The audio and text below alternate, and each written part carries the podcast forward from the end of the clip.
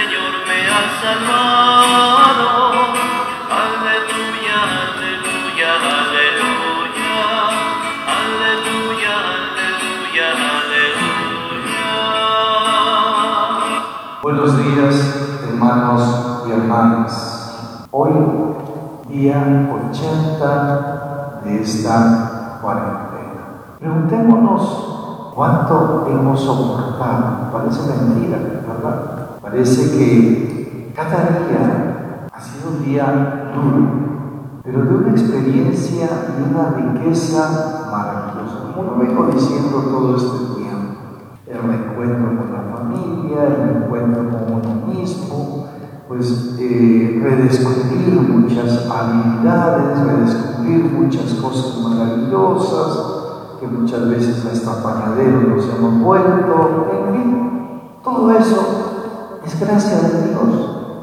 Todo eso es gracia de Dios.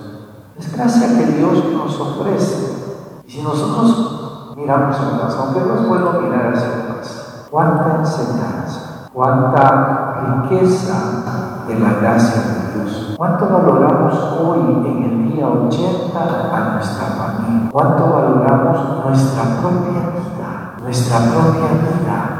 Eso es lo que tenemos que nosotros redescubrir o haber redescubierto durante este día. ¿Cuánto nos cuesta el oxígeno hoy en día o cuánto cuesta el oxígeno hoy en día? Y lamentablemente muchos que se aprovechan del dolor y del sufrimiento de la hermana. El oxígeno, Dios, el aire lo dio Dios gratuito. Los hombres comercializamos el oxígeno cuando debe ser una obra gratuita, como han hecho nuestros hermanos de Iluquitos, el obispo con sus sacerdotes, como está haciendo Piura, específicamente en Sullana, ¿no? como esa unión de las parroquias está buscando la gratuidad o por lo menos algo asequible para que los hermanos puedan vivir. Esto es lo importante, queridos hermanos. Esto es lo necesario. Aquellos hermanos que están lucrando, les llamo a tomar conciencia, a tomar conciencia de que todo esto es un don de Dios. Lo que hagamos, lo que perdamos quizás en nuestra, en nuestra vida. Sí, tengo que pagar todo esto y por aquí y por allá, pero lo que vas a ganar mañana más tarde es la libertad, es el, el del Señor. Por eso, tomando hoy lo que nos dice este, la primera lectura de San Pablo a Timoteo, una carta muy personal y te la dice a ti, a ti hermano que estás escuchando, y a ti hermano que de una u otra manera, perdonando la expresión, estás lucrando con la vida de tus hermanos. A ti te digo lo que hoy nos dice Pablo, después de presentar, de presentarse. Por eso tengo siempre el nombre de mis manos.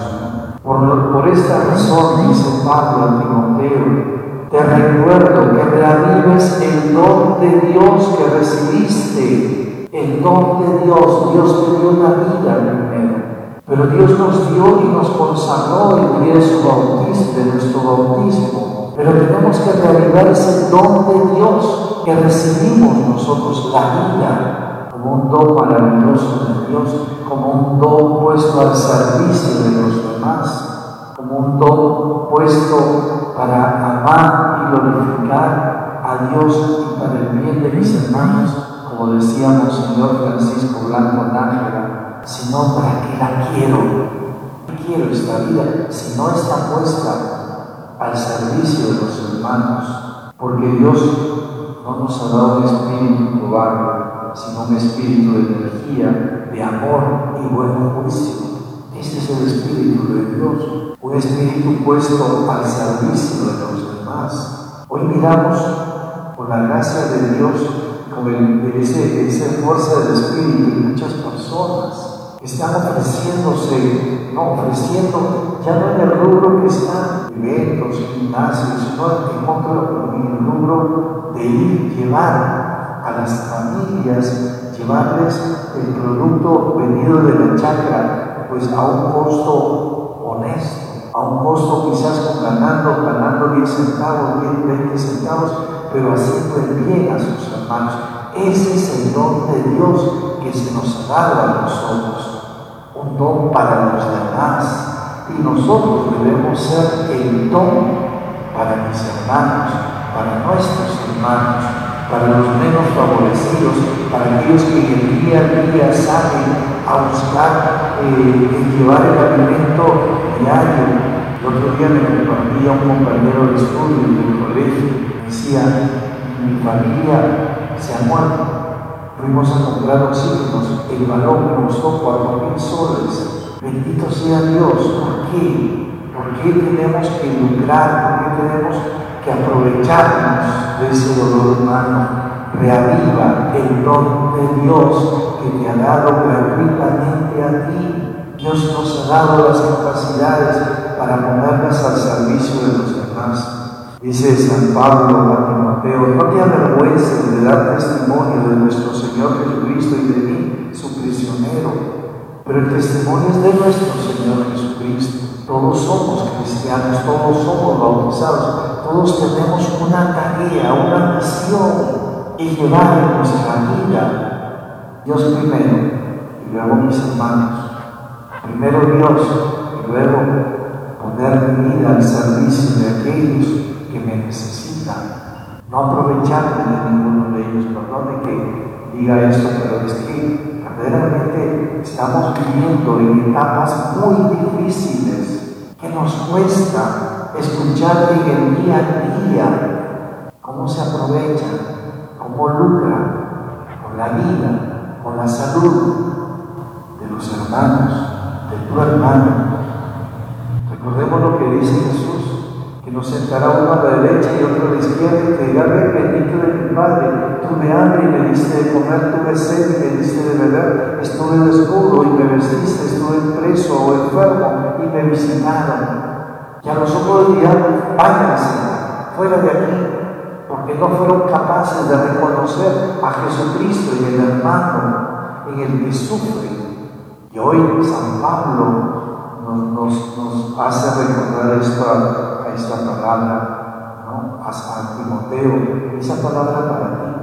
Recuerda, te recuerdo que reavives el don de Dios que recibiste cuando te impusieron las manos, cuando recibiste el bautismo cuando recibiste la vida, ya desde el primer instante de la concepción, Dios puso la mano sobre ti. Dios puso la mano sobre ti, puso su mirada sobre ti, para que tú seas verdaderamente un hijo. Y en el día del bautismo se te impuso las manos, te consagró, te llamó a ser discípulo, misionero, evangelizador, para el bien de los hermanos. Dios queridos hermanos, por esto recordemos siempre que dice Pablo, Él nos salvó y nos llamó a una nueva vida, no por nuestros méritos. Nadie está aquí por nuestros méritos, yo no estoy aquí por mis méritos, no es por pura gracia de Él, por pura misericordia de Él, por pura misericordia estamos aquí, por pura misericordia estamos y tenemos lo que tenemos que es Dios. No es nadie dice, yo he hecho, yo he hecho lo mío. Tú no te construiste la vida, Dios te la dio por medio de tus padres. Tú no, tú no, te, tú no creaste tu sabiduría y la, la preparaste y la pusiste en tu cerebro. Dios te dio la sabiduría, la inteligencia. Dios te dio las habilidades.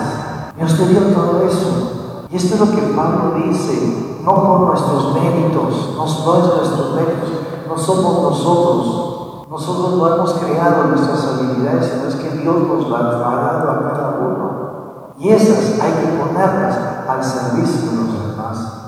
Por lo que quizás suene un poco raro decir, hoy démosle gracias a Dios por estos 80 días que han pasado. 80 días de sufrimiento, de dolor, pero que nos ha ido purificando la mente y el corazón. Nos ha ido teniendo mejor visión, mejor visión de cómo es la vida y cómo es Dios o qué es Dios para mí en estos 80 días y que será después en mi diario.